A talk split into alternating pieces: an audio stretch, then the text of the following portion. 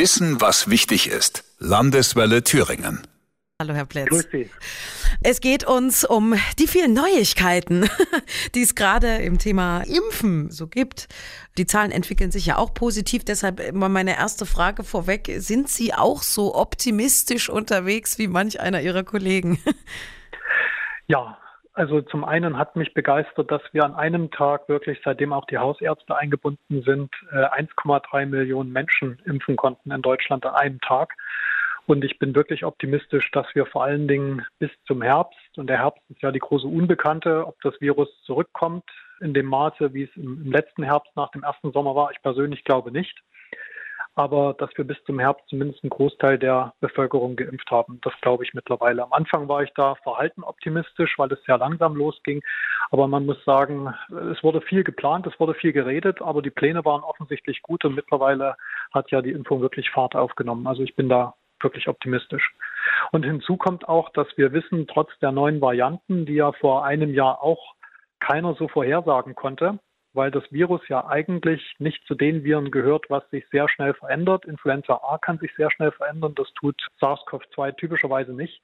Aber wenn eben ein Virus auf der ganzen Welt zirkuliert, hat es rein aus der Wahrscheinlichkeit heraus immer wieder die Möglichkeit, bei jeder Infektion neue Varianten zu bilden wenn eben Milliarden Menschen oder Millionen Menschen infiziert sind, dann ist die Wahrscheinlichkeit auch bei einem Virus, das per se eigentlich nicht so oft mutiert, deutlich erhöht. Mhm. Und äh, hier ist noch eine große Unbekannte und das spricht aber auch fürs Impfen. Je mehr wir impfen und je mehr wir die Zirkulation des Virus eindämmen, desto niedriger ist die Wahrscheinlichkeit auch, dass neue Varianten entstehen.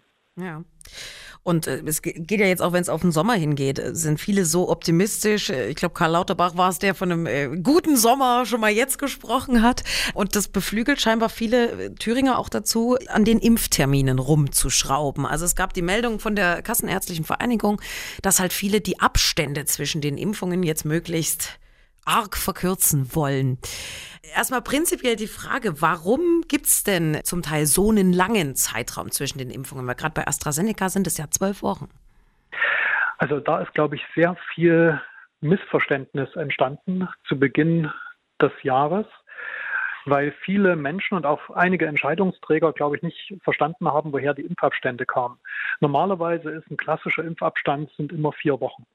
Und jetzt kam BioNTech damals mit einem Impfabstand von drei Wochen, aber dieser Impfabstand wurde nicht gewählt, weil damit der Impfeffekt größer ist, sondern weil man einfach die Studie schneller zu Ende bringen wollte. Die Industrie hat ja unter Hochdruck gearbeitet und wollte eben die Entwicklungszeit so weit wie es geht verkürzen. Und äh, weil keiner Fehler machen wollte, hat man sich dann mehr oder weniger sklavisch an den Impfabstand gehalten, der in den Zulassungsstudien untersucht wurde und wollte davon eben auch nicht abrücken. Obwohl wir von anderen Impfungen wissen, dass es eigentlich einen Mindestabstand gibt. Das heißt, wenn man den Abstand zu weit verkürzt, nimmt die Wirksamkeit deutlich ab.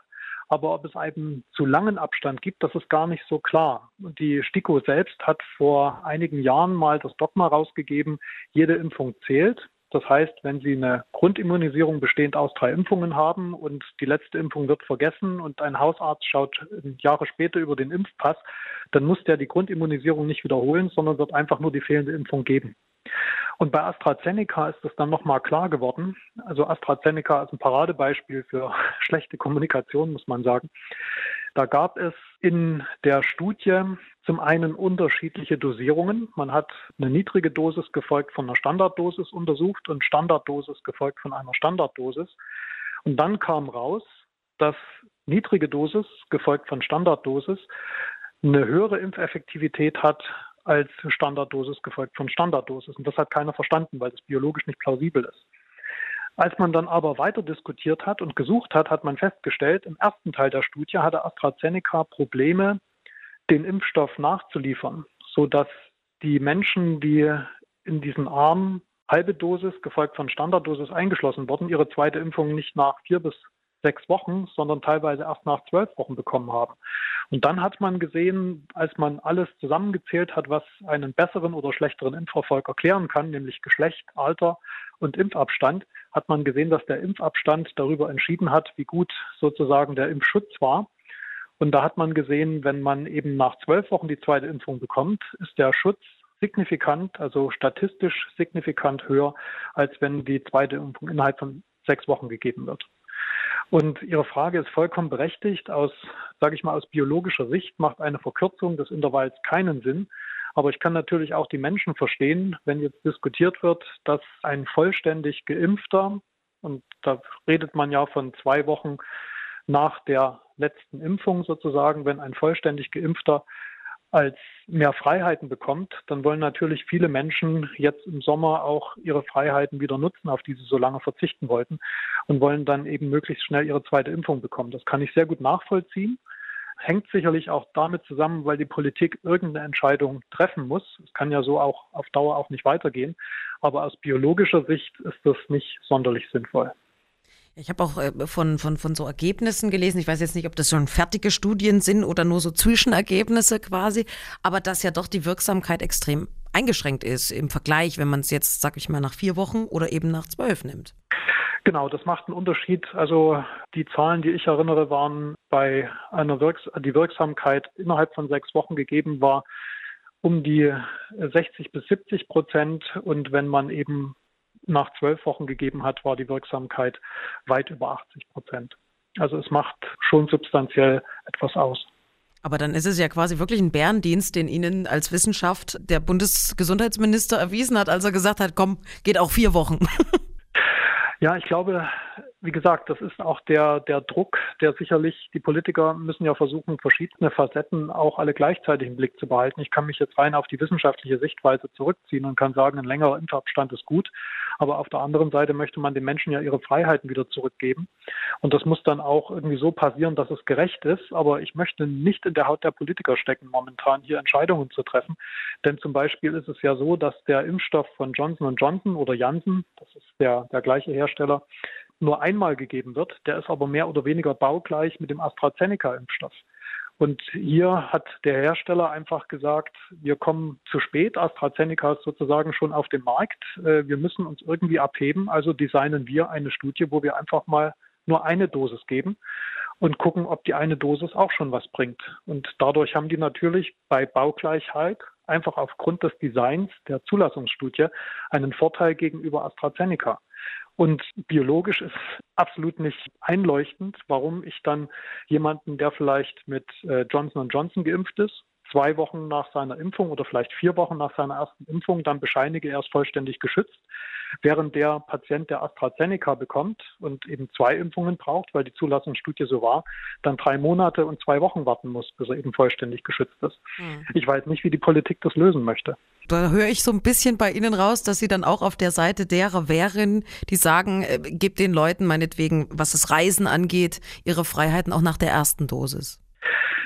Da könnte man wirklich darüber nachdenken, weil ich glaube, anders lässt sich das nicht lösen. Das ist sicherlich auch keine optimale Lösung, weil wir sehen schon, dass die zweite Dosis deutlich nochmal Schutz liefert. Vor allen Dingen trägt die zweite Dosis auch dazu bei, zum einen, dass Menschen, die auf die erste Dosis nicht gut angesprochen haben, dann doch noch ansprechen. Das ist Punkt eins. Und zum zweiten verlängert auch die zweite Dosis die Schutzwirkung erheblich. Aber gerade dieses zweite Kriterium ist ja sowieso etwas, was momentan keiner weiß, wie wichtig das ist. Denn es sieht ja so aus, als wäre das nicht unsere letzte Covid-Impfung, die wir bekommen. Mhm. Also wahrscheinlich wird es so sein, auch von Seiten der WHO, da bin ich ja auch mit eingebunden, da gab es jetzt auch schon Veranstaltungen, wo man die Kollegen aus der Influenza-Branche eingeladen hat, die ja jedes Jahr neue Impfstoffe zusammenstellen müssen und will sozusagen von Influenza lernen, wie das gemacht wird. Das deutet eben darauf hin, dass man schon Szenarien bedenkt, die zumindest für die nächsten Jahre, wo vielleicht eine jährliche Impfung gegen Covid-19, wie wir es eben auch jetzt schon gegen Influenza tun, erforderlich wird. Und insofern ist halt die Dauer der Schutzwirkung als ein wichtiger Aspekt für die zweite Impfung vielleicht kein gutes Argument. Hm. Würde da eigentlich jetzt mal nur so ins Blaue äh, reingedacht, äh, so eine gewisse Grundimmunität jetzt auf ewig bestehen und dass die Auffrischung quasi einen nur noch mal so äh, antikörpermäßig pusht? Das glaube ich schon. Deswegen habe ich mich eigentlich immer dafür stark gemacht, dass man vor allen Dingen versucht, so schnell wie möglich so viele Menschen wie möglich mit einer ersten Impfung zu versorgen. Weil ich glaube, dass das eben, gerade wenn wir damit argumentieren, dass der Lockdown begründet wird durch eine Überlastung des Gesundheitswesens, durch eine Überlastung der Intensivkapazität, da kann man ganz klar sagen, zeigen alle Daten, dass ich allein mit der ersten Impfung die Wahrscheinlichkeit für Krankenhauseinweisungen schon drastisch reduziere. Da gibt es ja die Daten aus Schottland, die zeigen, nach einer Dosis AstraZeneca vier Wochen später sinkt die Wahrscheinlichkeit für einen Krankenhausaufenthalt durch Covid um 94 Prozent. Und bei BioNTech waren es 85 Prozent. Zwischen den beiden Impfstoffen gab es aber keinen signifikanten Unterschied. Aber das zeigt eben ganz klar, dass die erste Impfung eigentlich schon, wenn wir, wie gesagt, als Grund für Lockdown und für Begrenzung von Freiheit Überlastung des Gesundheitswesens nehmen, das könnte man schon mit einer einzigen Impfung regulieren. Und da ist es eben wichtig, dass so schnell wie möglich so viele Menschen wie möglich mit der ersten Impfung versorgt werden. Scheint so, als wären wir da erstmal auf einem guten Weg dahin. Noch ein zweites Thema, was die Zweitimpfungen angeht, ist die heterologe Impfung, also dieses Überkreuzimpfen, sag ich mal. Mhm. Das äh, quasi sind ja auch viele äh, tausende Thüringer dabei, die als erstes AstraZeneca bekommen haben und jetzt aufgrund dieser neuen Empfehlungen als zweites BioNTech bekommen sollen oder Moderna, glaube ich, auch auf jeden Fall ein mRNA-Impfstoff. Gibt's oder es gab ja jetzt, glaube ich, schon diese Woche so die ersten Ergebnisse. Was, was, was haben Sie davon erfahren? Wie, wie gut ist das? Wie wirksam ist das? Wie gut verträglich ist das? Man weiß ja noch so wenig drüber. Also erstmal kann man generell sagen, dass die heterologe Impfung per se, also eine gemischte Impfung gegen den gleichen Erreger, aber mit unterschiedlichen Impfstoffen, nicht, nicht wirklich Neues ist. Also die Pneumokokkenimpfung zum Beispiel, Patienten, die eine Immunschwäche haben, kriegen auch eine heterologe Impfung. Da wird erst ein Pneumokokkenimpfstoff gespritzt, der sozusagen weniger Pneumokokkentypen abdeckt, aber dafür eine bessere Immunantwort generiert und es gibt hinterher nochmal einen anders aufgebauten Pneumokokkenimpfstoff, der mehr Pneumokokkentypen erfasst, aber eben anders immunologisch wirkt und auch etwas weniger reaktiv ist. Und das macht man weltweit seit Jahren. Also insofern ist das nicht wirklich neu. Auch bei den Grippeimpfstoffen ist es so, dass sie jedes Jahr vom Prinzip her Impfstoffe, zugelassene Impfstoffe eines anderen Herstellers bekommen können, die sich auch teilweise in der Bauart unterscheiden können. Da habe ich keine Bedenken, auch was die Wirksamkeit angeht, habe ich keine Bedenken. Man könnte vielleicht sogar argumentieren, weil die Impfstoffe schon unterschiedlich aufgebaut sind, also die Vektorimpfstoffe AstraZeneca und die RNA-Impfstoffe, dass man vielleicht durch die Kombination eventuell, das ist jetzt aber nur eine Hypothese, dazu kenne ich keine Daten, sogar einen besseren Schutz hinbekommt. Was man allerdings, worauf man sich einstellen muss, dass die Impfreaktion, und ich möchte bewusst nicht von Nebenwirkungen sprechen, denn wenn man nach der Impfung Fieber bekommt, Schüttelfrost bekommt und äh, sich auch angeschlagen und müde fühlt, dann ist das nur ein Zeichen dafür, dass sich das Immunsystem mit dem Impfstoff auseinandersetzt. Denn der simuliert ja eine Infektion, um das Immunsystem zu stimulieren. Und das Immunsystem tut genau das, was man durch den Impfstoff erreichen möchte. Bei der heterologen Impfung äh, sollte man damit rechnen, dass es solche Reaktionen gibt. Denn auch bei den RNA-Impfstoffen haben wir ja gesehen, dass die Impfreaktion vor allen Dingen nach der zweiten Impfung einsetzt. Bei AstraZeneca war es so, dass die Impfreaktion vor allen Dingen nach der ersten Impfung eingesetzt hat und die zweite Impfung gut vertragen wurde. Bei RNA war es umgedreht. Und bei den heterologen Impfungen, auch das, was ich jetzt so sehe, also einige Kollegen, die ambulant schon impfen, haben mir gesagt, dass die Patienten das überraschend gut vertragen, hätten sie gar nicht damit gerechnet. Aber ich kenne auch hin und wieder Patienten oder auch Kollegen, die schon mit einer deutlichen Impfreaktion zu kämpfen haben. Aber die hätten wahrscheinlich auch bei einer RNA-Impfung, wo also erster und zweiter Impfstoff RNA gewesen ist, vielleicht die gleiche Impfreaktion entwickelt. Diese Frage wird unbeantwortet bleiben, weil es dazu eben momentan keine randomisiert kontrollierten Studien gibt. Aber es ist ja trotzdem besser, mal äh, zwei Tage im Bett zu verbringen, als vielleicht zwei Monate im Krankenhaus mit Covid. Ne? Absolut, absolut. Das muss man ganz klar sagen. Und ich glaube, diejenigen, die unter einer starken Impfreaktion leiden, die können sich zumindest sagen, dass davon auszugehen ist, dass sie eine starke Antikörperantwort bilden. Kann man diesen Zusammenhang äh, treffen, dass man sagt, okay, wenn es mich umhaut, die Suppe wirkt?